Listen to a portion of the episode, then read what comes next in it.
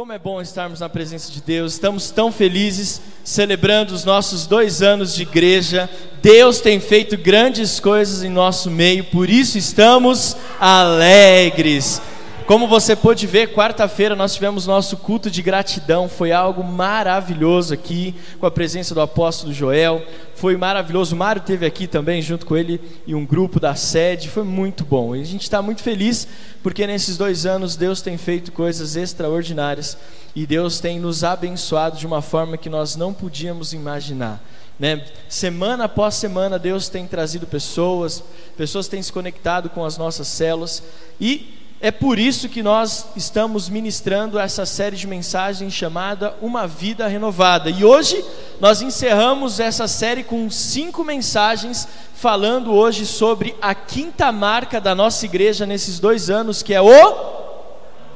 Ah, não, vocês estão. Pode falar mais forte, amém? A quinta marca da nossa igreja é o amor. Você que está chegando hoje ou que não nos acompanha online, durante esse mês de novembro que celebramos os nossos dois anos de igreja, nós falamos sobre cinco marcas que foram muito visíveis na nossa igreja nesses dois anos. Cinco marcas que nos acompanharam, que fizeram parte da nossa história. A primeira delas, a primeira marca foi recomeço, começo e recomeço. Diga assim: começo e recomeço. A segunda marca que nós ministramos aqui nessa série de mensagens foi alegria. Fala, alegria. Foi muito bom. Nessa mensagem nasceu a canção, a primeira canção da nossa igreja aqui na Serra da Cantareira, né? Vem nos encher com a tua alegria. Foi algo, é uma canção que tem trazido restauração mesmo para a vida das pessoas que têm escutado. Nós registramos a, a, música essa semana, a música, a melodia da Bia, a letra da Adriana. E em breve nós vamos gravar aqui na Serra da Cantareira o nosso vídeo, disponibilizar no YouTube para você compartilhar. Você vai nos ajudar compartilhando a canção? Aleluia! Pode aplaudir ao Senhor por isso. A terceira marca da nossa igreja nesses dois anos é a palavra. Nós não pregamos aqui a nossa opinião, nós não pregamos nesse púlpito as nossas indiretas, nós pregamos a palavra. A quarta marca que a Adriana ministrou semana passada é conexão. Nós, como igreja, priorizamos a nossa conexão com Deus, depois a conexão entre os irmãos e a conexão da igreja com a comunidade, com a sociedade.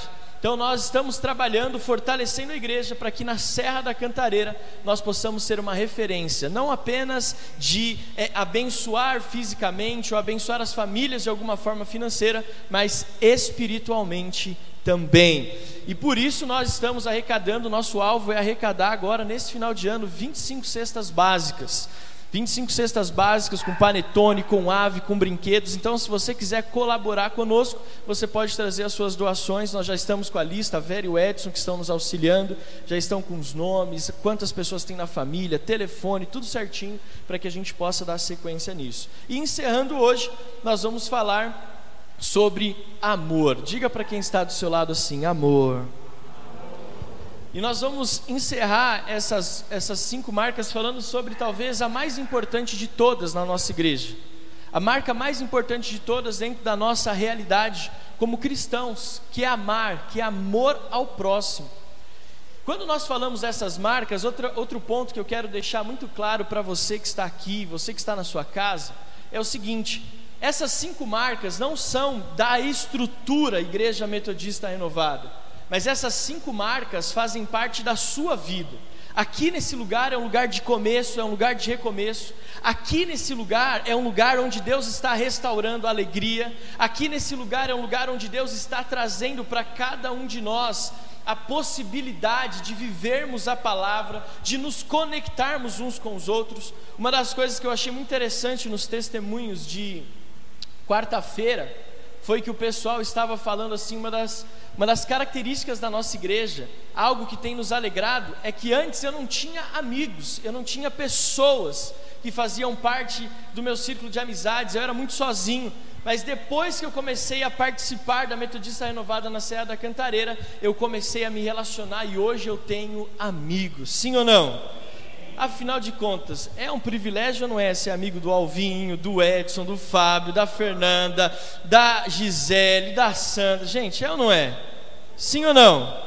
Fala assim: Eu tenho amigos. E quando nós falamos a respeito dessa, dessa, dessas marcas da nossa igreja, é incrível quando a igreja, quanto instituição, e seus membros se ajudam mutuamente para desenvolver o reino de Deus. Porque muitas vezes parece que tudo depende da igreja. As pessoas esperam que a igreja resolva todos os problemas, as pessoas esperam que a igreja resolva todas as mazelas da sociedade. Aqui mesmo, nesses dois anos, até mesmo pelo nosso histórico, né, Elza? As pessoas vêm aqui esperando que a gente sempre entregue alguma coisa. E não é que nós não vamos entregar, mas parece que as pessoas olham para a igreja com única e exclusiva responsabilidade de que a igreja tem que me dar algo, a igreja tem que me fornecer algo. Mas nesses dois anos eu tenho visto uma nova realidade como pastor, onde não as pessoas não esperam apenas algo da instituição, mas elas colaboram para que a igreja seja um lugar onde todos queiram estar. E aí eu me lembrei de um texto que está lá em Efésios, o apóstolo Paulo escrevendo aos Efésios, no capítulo 4, versículos de 4 a 6, que diz: Com toda humildade e mansidão, com longanimidade, suportando-vos uns aos outros em suportando uns aos outros em amor, procurando guardar a unidade do espírito pelo vínculo da paz. Há um só corpo e um só espírito, como também foste chamados em uma só esperança da vossa vocação. Um só Senhor, uma só fé, um só batismo, um só Deus e Pai de todos, o qual é sobre todos e por todos e em todos vós. Agora, quando a gente olha para essa palavra suportar, a primeira coisa que a gente pensa é de tolerar, sim ou não? Suportando uns aos outros em amor. Eu vou aturar o Edson e a Márcia, eu vou aturar a Adriana, eu vou aturar o Rodrigo e a Bia, porque ah, a Bíblia fala que eu tenho que aturar. Mas não é isso que o apóstolo Paulo está falando. Quando ele fala suportando uns aos outros em amor, ele está falando o que nós temos vivido nesses dois anos. É como se eu pegasse aqui e ficasse nessa posição e falasse assim: ó, pegar uma pessoa bem levinha aqui, porque se eu falar que é o Jonas, mas vamos supor que eu possa assim, Bia, pode subir aqui que eu vou te dar todo o suporte para você ir mais longe. O suportar não é aturar, o que a Bíblia está falando é de dar toda a base, o que você puder oferecer para o seu irmão para que ele possa alcançar o propósito divino. E nesses dois anos eu tenho me alegrado porque nós temos suportado uns aos outros, nós temos ajudado, nós temos nos empenhado. Semana passada foi uma prova disso. Nós rodamos quase 30 quilômetros a mais só para dar a volta na serra. Mas porque nós fizemos isso de, de, de coração duro? Não, com alegria, demos risada, hein? Sim ou não? Pegou fogo num carro aqui na serra e bem no final do culto, travou tudo. Para a gente chegar no começo da serra, a gente tem que descer por Mairiporã, passar, pegar Fernão Dias, voltar por dentro da Zona Norte para chegar no começo da serra. Mas a gente foi dando risada, pagou pedágio dando risada, encheu o tanque dando risada e ficamos com fome felizes porque nós estamos suportando uns aos outros em amor. Estar juntos é uma alegria. Essa semana é a quarta vez que eu saio do Ipiranga para vir para cá. Já rodei 320 quilômetros essa semana só para estar aqui, mas isso a gente faz com alegria. Então, quando eu olho para a nossa igreja, eu vejo isso, de suportar. É triste quando a igreja, ao invés de cumprir o seu papel de amar, se torna um lugar de dor e sofrimento. Sim ou não? A igreja, quando ela se torna um lugar de dor e sofrimento, ela está fazendo tudo ao contrário do que Deus estabeleceu para que ela fizesse por meio de Jesus Cristo. Aí eu fiquei pensando, você sabe por que, que infelizmente em alguns lugares as pessoas elas são feridas e machucadas dentro do contexto de igreja? Porque quando as pessoas chegam aqui nesse ambiente, elas esperam ser acolhidas, elas esperam ser amadas, elas baixam a guarda. Quando a pessoa chega na igreja, ela baixa a guarda. E aí ela se entrega, ela abre a vida dela, ela compartilha os sonhos, ela compartilha os projetos. Só que ela, se ela faz isso em um lugar que não é baseado no amor, onde as pessoas não suportam umas às outras em amor, sabe o que vai acontecer nesse lugar? As pessoas vão se ferir, porque para quem ela abriu a vida vai se tornar motivo de discussão, de contenda, de fofoca. Mas nós, nesses dois anos, temos buscado colocar o amor como base, para que quando as pessoas chegarem aqui com a guarda baixa, com seus sofrimentos, com as suas dores, com seus problemas conjugais, com seus problemas emocionais, financeiros, torcedores do Corinthians, eles cheguem aqui com todo esse sofrimento, mas eles encontrem um lugar de abrigo.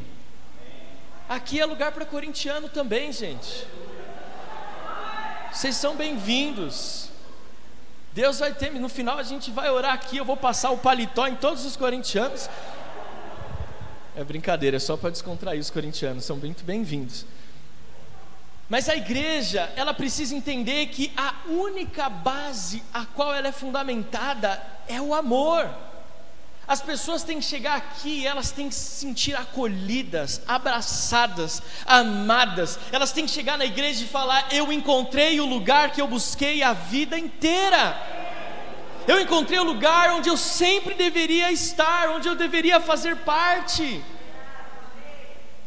E eu falo isso com muita convicção, porque nós temos trabalhado junto com a liderança para que isso seja uma marca para que nós possamos suportar uns aos outros em amor, para que nós possamos abençoar uns aos outros, para que a igreja seja um lugar onde você vai poder chorar e se derramar, e ninguém vai ficar falando: Ih, será que ele está com algum problema na casa dele? Ele está chorando muito no culto. Não, você pode abrir o seu coração. Essa é uma herança que nós temos da nossa igreja. Não começou nesses dois anos, faz 27 anos que isso é uma realidade. Na nossa igreja sede, é muito comum durante o momento do louvor e adoração as pessoas saírem do lugar, não teve apelo, o pastor não chamou, o ministro de louvor não convidou, mas as pessoas se prostram e choram e choram e choram, voltam para os seus lugares e ninguém está preocupado. Qual é o problema daquela pessoa? Eu preciso saber para depois falar para o pessoal. Não, as pessoas são livres para poder compartilhar aquilo que elas estão sentindo com Deus. A igreja é o lugar onde o amor deve prevalecer, para que não haja abusos, para que não haja distorções. A igreja é vista como um lugar sagrado. Por isso que nós precisamos mostrar que aqui é um lugar de cura, aqui é um lugar de princípio espiritual, é um lugar onde nós vemos o agir do Espírito Santo, é um lugar onde existe cura física, cura emocional e cura espiritual. Você crê nisso? Se você já recebeu algo nesse sentido aqui nesse lugar, dá um glória a Deus bem forte. Aleluia. Nós estamos estabelecendo o reino de Deus, suportando-vos uns aos outros em amor. Estamos estabelecendo o reino, abrindo portas desse lugar, preparado por Deus para tratamento, cura, para treinamento, para envio. Eu vejo uma igreja sadia, uma igreja sadia. É uma igreja onde existem esses princípios bem latentes. É uma igreja que, quando as pessoas chegam, elas são curadas, caso necessário mas elas não somente são curadas, elas são treinadas, elas são capacitadas, e depois de treinadas e capacitadas, elas são impulsionadas, são enviadas. Querido, quando nós chegamos lá na sede, na renovada, eu estou completando esse ano 20 anos de igreja metodista renovado completar 10 anos como pastor nessa, nessa, nessa denominação, e aqui é onde eu vou entregar os meus dias até Jesus voltar ou ele me recolher, é onde meu filho vai ser batizado no Espírito Santo, vai ser batizado nas águas, vai, ser, vai encontrar a esposa dele aqui, onde ele vai se, ser ordenado pastor ou enviado às nações, eu não sei, mas é aqui o lugar onde Deus nos escolheu para estar e é onde nós vamos ficar até o fim e nós fomos impulsionados, chegamos na igreja, fomos curados, tanto eu quanto a Adriana, nas nossas particularidades, fomos treinados ao longo dos anos. E depois que o apóstolo Joel, na direção do Espírito Santo, entendeu que estávamos prontos, ele nos enviou. E é por isso que nós sonhamos em abrir uma igreja no centro de Mairiporã, em Caieiras, em Franco da Rocha, em Atibaia, no Tremembé, lá na Cachoeirinha, aonde for, porque nós estamos treinando cada um de vocês e nós vamos enviar. Guarulhos vai ficar pequeno, porque nós estamos treinando vocês para que a glória de Deus alcance toda uma cidade. Aí você olha e fala, pastor, mas aqui não tem nem 50 pessoas. Já temos quase 50 pessoas. E é isso, isso é só o começo. Você pode dizer para quem está do seu lado, isso é só o começo? E nós, como pastores, nos empenhamos para que essa marca do amor seja estabelecida na nossa igreja. para que essa marca seja uma realidade na nossa vida. E eu quero dizer, fazer três afirmações. Eu estou meio ousado hoje, né? Você está percebendo, né? Eu quero fazer três afirmações sem medo nenhum de errar aqui com vocês. Primeira, nós não amamos vocês porque somos obrigados. Nós não amamos porque nós somos obrigados. Uma vez, uma pessoa chegou para mim e falou assim: Pastor, você só liga para mim porque você é pastor, porque você é obrigado a fazer isso. Você é pago a fazer isso. Aí eu olhei para ela e falei assim: Será que você está. Não, não acredito nisso. E aí eu comecei a lembrar. Quando você brigou com a tua esposa na madrugada, para quem que você ligou? Quem que saiu de casa e veio para cuidar de você? Quem que estava viajando teve que voltar para acudir a sua vida? Quem que ajudou a tua família? Deus tem usado pessoas para te abençoar e você tem sido tão ingrato. Nós não te amamos porque o pastor Joel falou assim: vai para a cantareira com a Adriana e ame aquelas pessoas. Nós decidimos amar vocês de graça, de graça. E nós temos um prazer nisso, um prazer nisso. Nunca duvide. Segundo, nós não perderemos o amor à medida que a igreja crescer. Porque você sabia que tem pessoas que falam assim: a igreja só está desse jeito, Pastor Alex, porque ainda está tá começando. E eu quero dizer algo para você: quando nós tivermos mil, mil quinhentos, dois mil, três mil pessoas, nós continuaremos amando uns aos outros, nós continuaremos estabelecendo o amor como uma marca nesse lugar. E em terceiro, nós não estaremos juntos apenas por questões ministeriais nós estaremos juntos porque decidimos compartilhar a nossa história uns com os outros. Não é porque a gente tem ensaio da cantata que a gente está junto. Não é porque nós temos os compromissos com a célula que nós vamos fazer reuniões. Nós estamos juntos porque nós temos prazer em estar juntos. Eu não marco mutirão aqui para pintar essas paredes, eu marco mutirão para a gente ficar junto e dar risada, hein? Pinta errado, instala a porta que abre a fechadura para o lado errado, mas a gente está junto come pastel. No último tirão, os meninos tomaram 9 litros de caldo de cana. Quase desmaiaram na mesa lá, foi lá embaixo a pressão. Mas estávamos juntos, porque isso é amor. Amém, gente? Eu quero ler com você um texto que diz, eu falei isso no casamento da Stephanie, e aquilo foi, o Espírito Santo falou tão forte comigo que eu quero repetir aqui.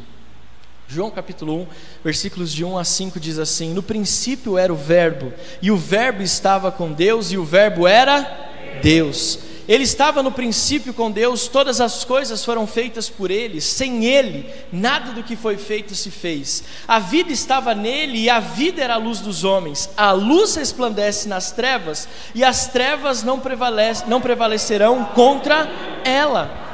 Esse texto do Evangelho de João fala que o Verbo é Jesus. Diga, o Verbo é Jesus. Mais uma vez, o Verbo é Jesus. Você que está na sua casa, repita junto com a gente: o Verbo é Jesus. O verbo é uma palavra que indica acontecimentos representados no tempo, como uma ação, um estado, um processo ou um fenômeno. O verbo, o verbo é o que dá sentido ou que mostra que aquela frase mostra uma ação acontecendo naquela situação. O verbo ele é fundamental numa estrutura gramatical. E quando a Bíblia fala que Jesus era o verbo, está dizendo que ele é o que dá sentido para todas as coisas da nossa vida. Só que eu te faço uma pergunta: como é que você conjuga o verbo Jesus? Vamos conjugar o verbo Jesus? Eu, Jesus? Tu, Jesus? Ele, Jesus? Pastor, você está ficando doido. Não, a Bíblia falou que ele era o. O verbo se conjuga. Tem algum professor, professor aqui que possa me ajudar? Senhor amado, precisamos orar por professores aqui na nossa igreja. Aí, o Espírito Santo falou o seguinte: é totalmente possível conjugar o verbo Jesus. E eu vou conjugar ele para vocês aqui agora. Eu amo, tu amas, Ele e ela ama, nós amamos, vós amais, eles amam. Eu não vou perguntar em que tempo verbal, porque eu não ficar feio você saber responder. Mas se nós queremos conjugar o verbo Jesus, basta conjugarmos o verbo amar. Basta conjugarmos o verbo amar. 1 João capítulo 4, versículo 16. E nós conhecemos o amor e cremos nesse amor que Deus tem por nós. Deus é Deus é amor. E aquele que permanece no amor, permanece em Deus e Deus permanece nele. Quando nós falamos que se conjugar o verbo Jesus é conjugar o verbo amor, é porque a própria palavra de Deus nos garante que Deus é amor. Qual que é a característica de Deus? Como que a gente pode definir Deus? Deus é amor. Aí as pessoas falam assim, mas Deus é justiça também. Claro que é, mas a Bíblia fala que Deus é amor. E nós vamos entender por que, que o amor é a base de todas as coisas. Mateus capítulo 22, versículos de 35 a 40. E eu quero convidar você a ficar de pé para nós lermos. Depois dessa introdução, eu quero compartilhar alguns princípios espirituais sobre o amor com você. Amém? Está aqui comigo? Dá uma olhada ao seu redor, veja quanta gente bonita tem aqui nesse lugar hoje. Uau! Hoje é dia de festa, amém? Você está com a sua bexiga aí? Está com a sua bexiga? Se você não tiver, depois a gente vai te entregar uma que é dia de cantar parabéns hoje. Evangelho de Mateus, capítulo 22, versículo 35 em diante, está aqui na tela. Você quiser nos acompanhar, diz assim: E um deles, intérprete da lei, querendo pôr Jesus à prova, perguntou-lhe: Mestre, qual é o grande mandamento na lei? Jesus respondeu: Ame o Senhor seu Deus de todo o seu coração, de toda a sua alma e de todo o seu entendimento. Este é o grande e primeiro mandamento. E o segundo, semelhante a, a este, é: ame o seu próximo como a você mesmo. Destes dois mandamentos dependem toda a lei e os profetas. Você pode fechar os teus olhos por alguns instantes, pôr a mão no teu coração. Você que está na sua casa, faça a mesma coisa. Senhor, nós te agradecemos por este domingo. O último domingo do mês de novembro, estamos encerrando uma série de ministrações e de celebrações pelos dois anos da nossa igreja. E nós não poderíamos deixar de falar sobre a maior marca de todas, que é o amor na nossa igreja. Deus, nós queremos que cada palavra que for profetizada desse púlpito, que for proferida deste púlpito, possa trazer revelação desta marca e que possa, Senhor amado, ser visível em cada culto, em cada célula, em cada reunião, esta marca, esse amor, e que seja Ele, Deus, o princípio da cura, o princípio da restauração, o princípio da alegria, o princípio da palavra, o princípio das conexões, o princípio do servir uns aos outros. Deus, que nós possamos marchar e caminhar nesse amor, que a Metodista renovada na Serra da Cantareira, dando continuidade à história da nossa igreja no Brasil, possa levar o amor que transforma vidas, que alcança corações, que nessa hora, Deus, existe uma unção de amor sendo transferida para cada pessoa. Pessoas que talvez nunca foram amadas pelos pais, que nunca foram amadas genuinamente pelo seu pai, pela sua mãe, pessoas que talvez estejam enfrentando desafios no casamento de não se sentir amado pelo seu cônjuge. Deus, que nesta manhã, que nesta tarde, que ao longo deste dia, a partir de hoje, esta unção de amor venha nos preencher e transformar a nossa vida de dentro para fora, Deus. Nós oramos e te agradecemos por este culto, em nome de Jesus. Amém. Aplauda ao Senhor.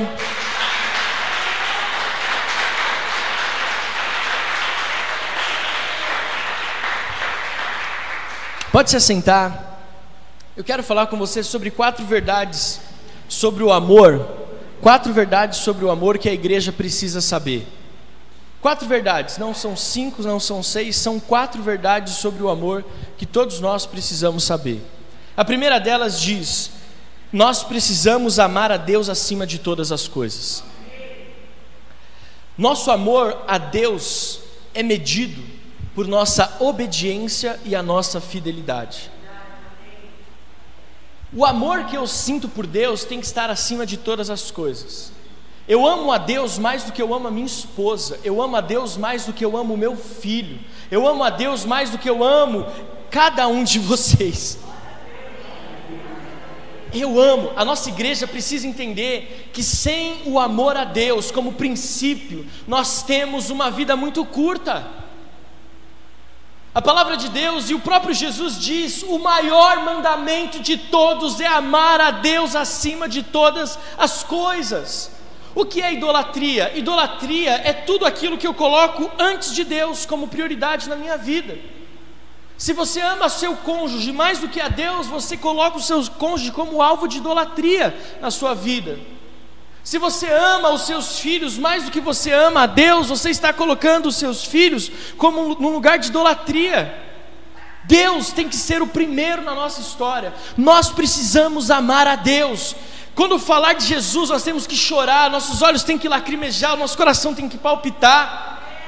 Amar a Deus é a base da nossa existência. Não existe amor sem antes eu ter convicção de que Deus é o amado da minha alma.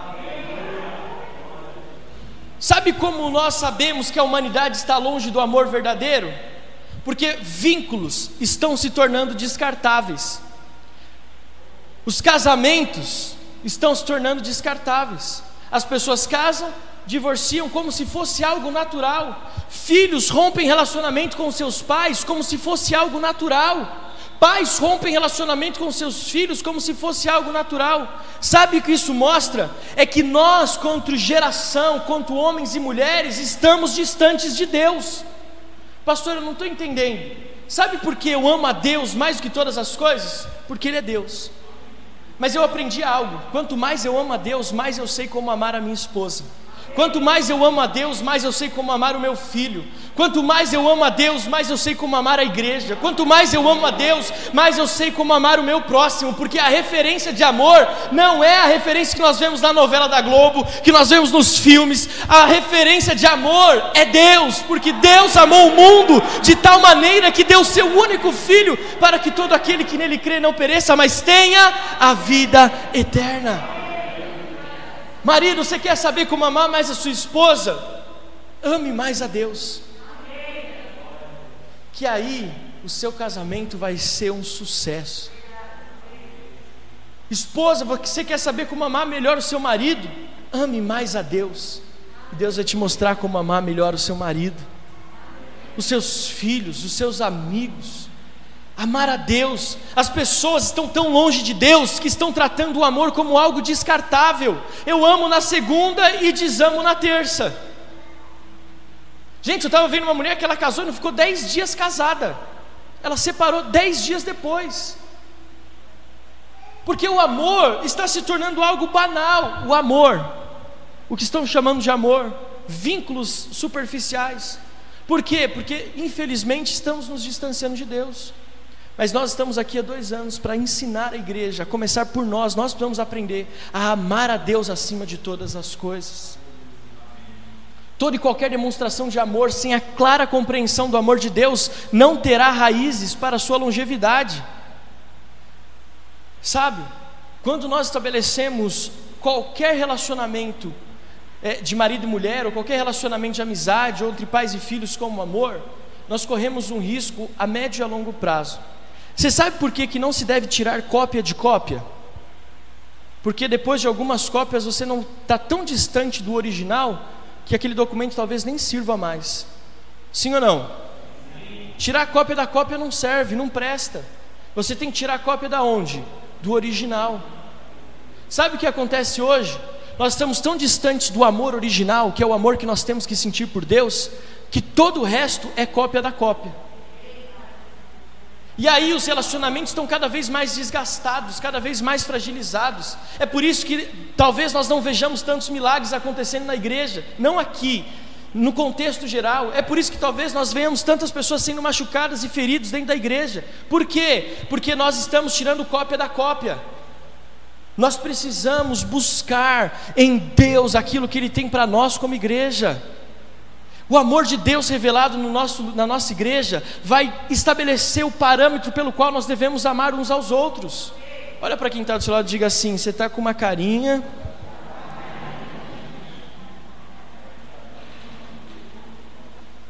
O amor, o amor verdadeiro se manifesta em nosso. Preste atenção. O amor verdadeiro se manifesta em nosso comprometimento, a nossa fidelidade e a nossa abnegação. Isso é casamento. Por isso que a Bíblia fala que Jesus é o noivo e nós somos a noiva, e aguardamos ansiosamente pelas bodas do Cordeiro. O amor verdadeiro é o amor ágape, é o amor sacrificial. Eu não sirvo a Deus por aquilo que Ele pode me dar, eu sirvo a Deus por aquilo que Ele é, por quem Ele é. Muitas pessoas vêm para a igreja e esperam ser curadas, esperam ser tra tratadas e receber uma bênção. Quando recebem, vão embora, não aqui, graças a Deus. Por quê? Porque elas estão baseadas no amor que pode oferecer algo. Mas a Bíblia nunca falou que para você amar alguém você tem que esperar receber algo em troca. A Bíblia sempre falou que o amor, a base do amor é eu te amo e eu me entrego por você. Jesus diz: ninguém tira a minha vida, o que eu faço? Eu a dou voluntariamente.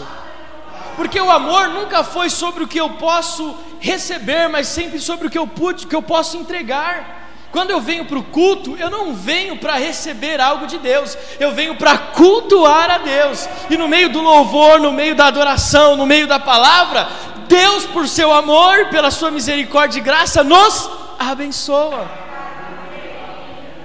Primeiro princípio é esse: precisamos amar a Deus acima do trabalho, do dinheiro, de nós mesmos.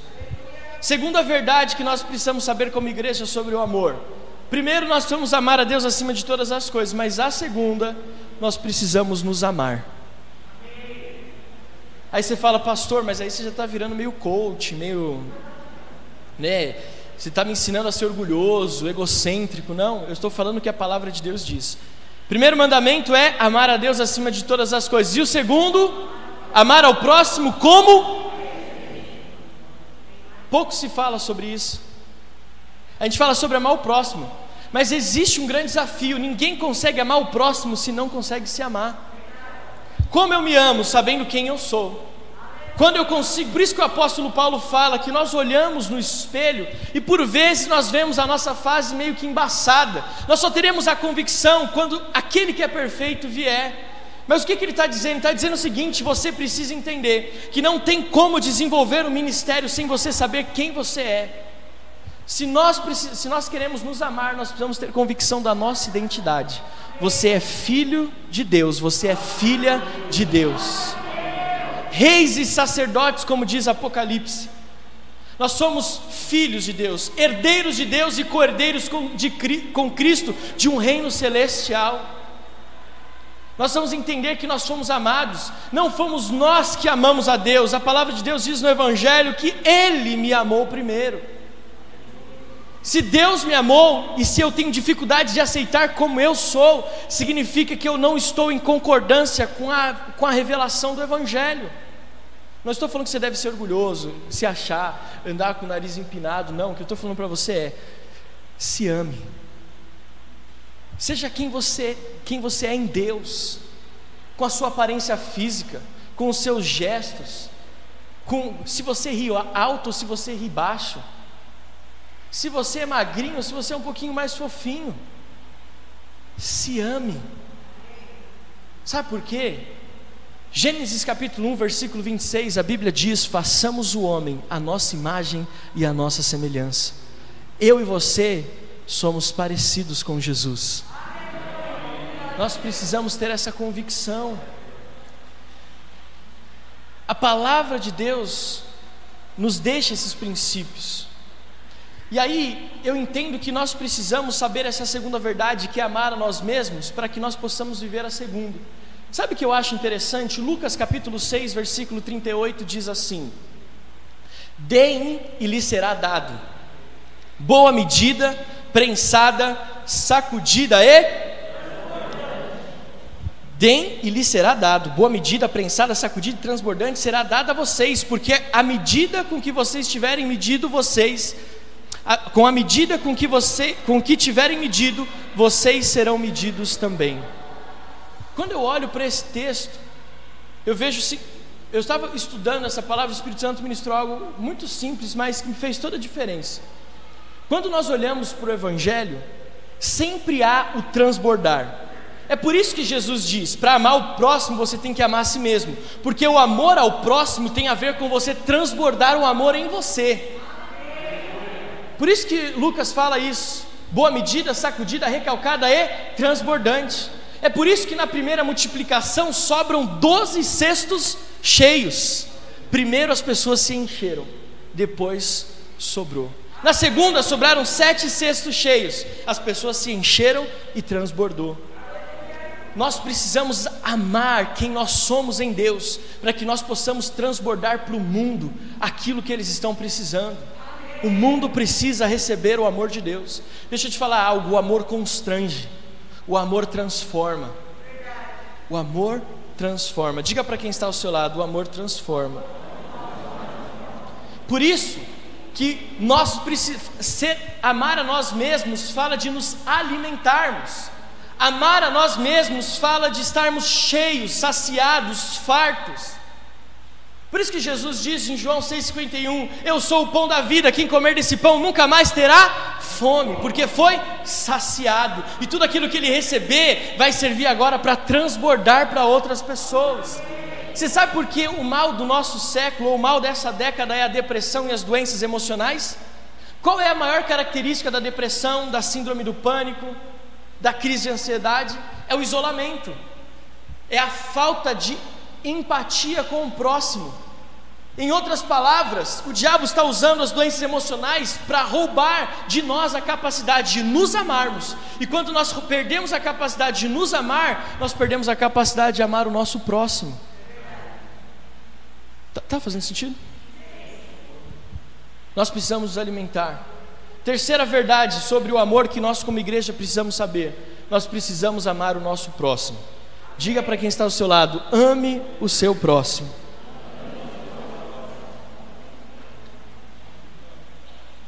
Primeira, 1 João capítulo 4, versículo 12.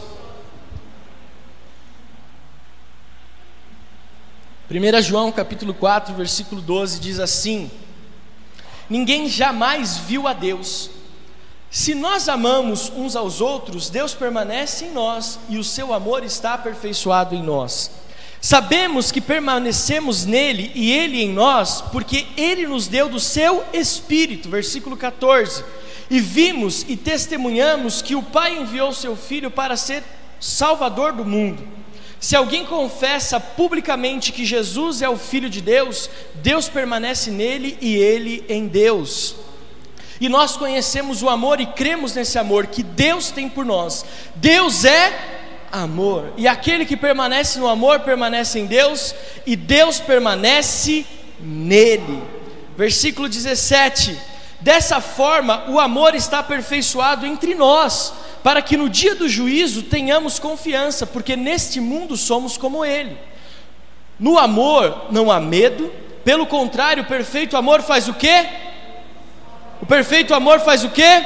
Expulsa o medo, lança fora o medo, porque o medo supõe castigo, aquele que tem medo não está aperfeiçoado no amor. Nós amamos porque Ele nos amou primeiro. Se alguém afirmar, isso aqui para mim é um dos versículos mais fortes da palavra de Deus, tá? Como esse, aqui é o que eu acho, tá? Uma opinião que eu estou expressando uma opinião aqui. Se alguém afirmar, eu amo a Deus, mas odiar o seu irmão é o que? Mentiroso. Por que, que é mentiroso? Por que, que é mentiroso? Pois quem não ama a seu irmão, a quem vê, não pode amar a Deus a quem não vê. Ele nos deu este mandamento: quem ama a Deus, ame também o seu. Ame também o seu. Gente, a minha esposa está aqui. Eu não tenho problema com ninguém. A pessoa pode até ter problema comigo, mas é difícil eu carregar alguma coisa contra alguém. A pessoa pode falar o que for, eu vou lá e, gente, porque quando nós temos o amor de Deus na nossa vida, a palavra odiar, ela só serve para o diabo. Eu odeio o diabo, eu odeio o pecado. Mas quem está em Deus, quem ama a Deus, não tem como colocar no seu vocabulário relacionado a outra pessoa a palavra odiar. Eu tenho que amar, porque se eu não estiver amando o meu próximo, eu não estou vivendo aquilo que Deus chamou para que eu vivesse. Eu sei que é difícil, você tem que amar o seu cunhado, você tem que amar a sua sogra, o seu sogro. É brincadeira, minha sogra e meu sogro são demais. Eles sempre assistem culto, vocês são incríveis. Você tem que amar, porque Deus fala que se eu, se eu amo a Ele, eu tenho que amar o meu irmão. É impossível dizer que eu amo a Deus. É tipo assim, Senhor, o Senhor sabe que eu te amo, mas aquele irmãozinho não dá para aguentar. Ninguém fez essa oração aqui, graças a Deus. Né? Senhor, eu te amo, mas aquela irmãzinha não dá. Eu preciso amar. Pastor Alex está falando? Não, é a Bíblia. Atitudes de amor para com o meu próximo se revelam no perdão na paciência, no relacionamento. Quem ama se relaciona, quem ama perdoa, quem ama tem longanimidade. Quarto e último, verdade sobre o amor. Não espere nada antes do amor. Essa é a quarta e última verdade que eu quero compartilhar com você hoje. A Bíblia fala no versículo 40 do Evangelho de Mateus, capítulo 22, que nós lemos o seguinte: destes dois mandamentos dependem o que? Alguma parte da lei? Três ou quatro mandamentos da lei? Dependem o que? Toda a lei e os profetas. Em resumo, Jesus diz para aquelas pessoas: se não existir amor, todo o resto perde sentido.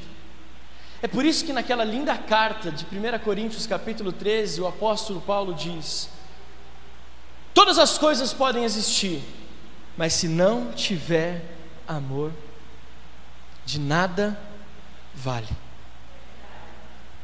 Eu posso fazer muitas coisas, mas se eu não tiver amor, não tem sentido. Tudo na nossa vida depende do amor. E nós, como igreja, até aqui, nesses dois anos, temos perseverado no amor, e nós continuaremos perseverando todos os dias, para que nós não venhamos a colocar, para que nós não venhamos a colocar o carro na frente dos bois. Sabe o que é isso? Querer fazer, fazer, fazer, fazer, mas não colocar como base o amor. Muitas vezes tem pessoas que querem aprender a voar sem aprender a andar. O Benjamin está aprendendo a andar de bicicleta, mas ele já quer andar de bicicleta rápido antes de aprender a pedalar. Aí sabe o que acontece? Toma várias daquelas pedaladas na canela. A canela dele está toda roxa. Porque a gente fala, filho, primeiro você precisa aprender a pedalar. Depois você vai aprender a correr. Sabe por quê? Porque é natural. Sabe? Depois que você aprende a andar, dar os primeiros passos, correr se torna algo natural, sim ou não? A igreja precisa aprender a amar. Porque depois que nós aprendermos a amar, tudo vai ser natural. Perdoar vai ser natural. Se relacionar vai ser natural. Estender a mão para o próximo vai ser natural. Porque o amor é a base. Não espere nada antes do amor. Nós sonhamos grandes coisas, mas Igreja Metodista Renovada na Serra da Cantareira nós precisamos priorizar o amor. Amar. Amar é olhar nos olhos, é sentar junto quando tem uma desavença, é abrir o coração. Amar é saber se doar, amar é saber participar, amar é se entregar. Eu acho interessante uma expressão que eu ouvi de um que diz assim: o amor amou. Quando nós vemos que Deus é amor e nós vemos que Jesus, Deus amou o mundo, então nós podemos afirmar: o amor amou. O amor pelo sentimento, ele é muito falho, mas o amor pela decisão de amar, ele é pleno. Não é só o perdão que é uma decisão, o amor também. Eu decido amar. Olha para quem está do seu lado e diga assim: Eu decido amar. Vamos ficar de pé para encerrarmos essa mensagem. Nós, como igreja, estamos estabelecendo essa base, o amor. para que tudo seja edificado sobre ela. E deixa eu concluir essa mensagem te dando um testemunho. Eu nunca preguei aqui na nossa igreja nesses dois anos da forma como eu preguei nessa manhã, sendo tão incisivo e tão taxativo sobre essa marca na nossa igreja, porque eu aprendi algo. Muitas vezes nós falamos de algo que nós não vivemos. E nessa manhã, estar aqui nesse púlpito, ou nesse domingo, na nossa igreja online, pregando essa palavra, eu faço isso com muita segurança, porque muito mais do que falar o que eu estou falando, nós temos vivido o que eu estou pregando faz dois anos, sim ou não? Quem está aqui desde o começo, é ou não é uma realidade isso na nossa igreja? É uma verdade. Talvez você nunca vai me ver pregando dessa forma como eu preguei hoje, com tantas incisões, com tanta, tanta sendo tão taxativo no que eu estou falando. Essa igreja ama, essa igreja faz isso, sabe por quê? Porque eu não quero que você saiba que o amor é porque nós falamos, mas porque nós vivemos. Mas como quinta marca da nossa igreja, eu queria evidenciar isso para você, que nós nos esforçamos para isso. Quando eu falo nós, eu não estou falando do pastor Alex e Adri, eu estou falando de cada membro da nossa igreja. Nós estamos observando tudo o que acontece. Pode ter certeza disso. Cada atitude dos domingos, cada atitude na célula, mesmo que seja online, nós estamos observando tudo. E nós vemos que existe um esforço dessa igreja para perseverar no amor. É por isso que as pessoas quando chegam aqui, elas se sentem amadas, acolhidas. A gente vê isso, as pessoas falam isso. Porque o que eu estou pregando é uma realidade, mas eu queria evidenciar isso hoje. Talvez você pode estar aqui pela primeira vez e falar assim: "Nossa, mas esse pastor é muito arrogante, né? Muito soberbo, muito pretensioso". Você sabe que eu não sou assim. Mas eu precisava nesse encerramento dessa dessa série, uma vida renovada, dizer para você: embora ela seja a última, ela é a base para todas as outras. Não existe recomeço sem amor, não existe alegria sem amor, não existe palavras sem amor, não existe conexões sem amor. Não existe uma vida no espírito sem amor. Viva essa realidade na sua casa. Ame na sua casa. É muito fácil amar na igreja, o ambiente é propício para isso. Mas ame na sua casa. Cuide da sua esposa, trate ela com carinho, responda bem os seus filhos. Nós não podemos amar apenas quando convém, nós temos que amar em todo o tempo. Quem me conhece há um bom tempo, aqui a única pessoa que me conhece é o meu irmão e a minha esposa dessa época. Vocês conhecem de ouvir o testemunho. Mas eu, fui, eu sempre fui, no começo da minha vida cristã, eu era uma pessoa muito difícil, muito difícil de me relacionar. Eu era ruim, sabe ser ruim, de fazer as coisas propositalmente. Eu tinha muitos problemas com os pastores da nossa igreja. O pastor Joel ele teve que se colocar em cada situação para me blindar e para me proteger. Porque eu era ruim de falar, eu era muito difícil de relacionamento. Mas em 2006, eu estava no auge da minha, ruinza, da minha ruindade. Tava, a Adriana sabe disso, estou brincando? É, eu, gente, pastor era embaçado. Aí, tanto que o apóstolo Joel teve uma reunião no gabinete dele com a diretoria, pedindo para que eu fosse retirado da igreja. Pra você ver como era facinho. Um dia nós estávamos numa conferência de pastores do Brasil inteiro e ele era o preletor. E ele falou assim no carro, a Adriana estava comigo, ele falou assim: Filho, eu posso contar um testemunho seu na palavra? Ele só falou isso. Falei, claro que pode, eu não sabia qual que era. E aí lá lotado de pastores, ele falando, tá vendo esse menino? Que vocês vêm aqui e convidam ele para pregar na igreja de vocês, que vocês gostam, que vocês vêm tirar foto. Esse menino aqui era muito ruim.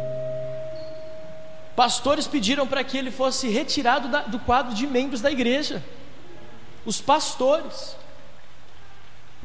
Mas eu entendo que Deus tem um propósito na vida dele, como tem na vida de todo mundo. Paulo fala: aquele que começou a boa obra é fiel e justo para completá-la. Só que em 2006 eu estava eu tão mal que eu falei assim: eu vou pedir para sair da igreja, vou, vou acabar com tudo, vou embora. Aí eu cheguei do almoço e eu, a primeira coisa que eu cheguei, ele estava lá na recepção da igreja, lá na sede. Eu entrei e falei assim: Eu preciso falar com o senhor. Arrogante, sabe aquele negócio? Gente do céu, tenha misericórdia da minha vida. Aí eu falei: Preciso falar com o senhor. E o apóstolo Joel, gente, eu estou com ele há 20 anos. Eu nunca vi ele agir de outra forma se não for assim. Ô oh, filho, a gente pode conversar. Só que ele falou assim: Eu preciso falar com você primeiro. Eu falei assim: então fala. Ele falou assim: eu, eu estou sentindo no meu coração de abençoar a tua vida. Eu falei assim: como assim? Ele falou: nós estamos indo para Santarém. E o Senhor colocou no meu coração de financiar a sua viagem. De, eu estava com 20 anos naquela época. Eu quero financiar sua passagem. Eu nunca tinha viajado de avião. Eu quero financiar a sua passagem. Já levantei um grupo de empresários para custear a sua estadia. Eu fiquei em choque, nunca tinha viajado de avião. Eu pensei comigo: eu vou pedir as contas só depois que eu viajar de avião. Por Deus, de todo o meu coração foi isso que eu pensei. Me preparei para viajar. Adriana, nós nem éramos noivos ainda. Eu fiquei lá em Santarém quase 15 dias. E durante todos esses 15 dias ela jejuou e orava por mim todos os dias na igreja. Ela saía do trabalho, ia para a igreja orar.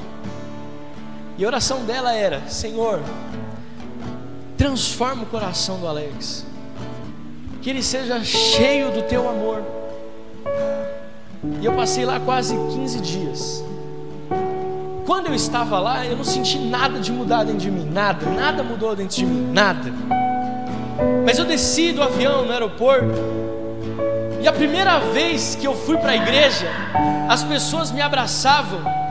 E eu não sei o que aconteceu, mas cada abraço que as pessoas me davam, elas começavam a chorar. E eu falei assim: mas o que está acontecendo?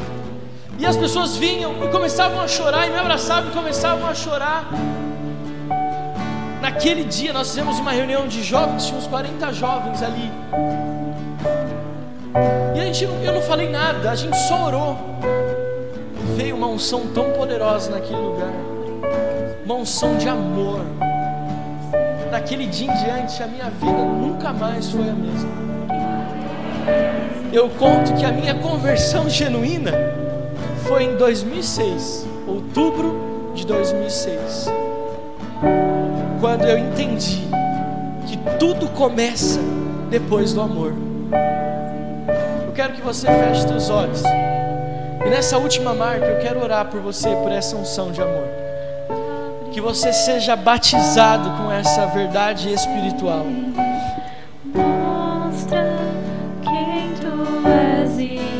Levante as suas mãos aos céus. Você vai ver que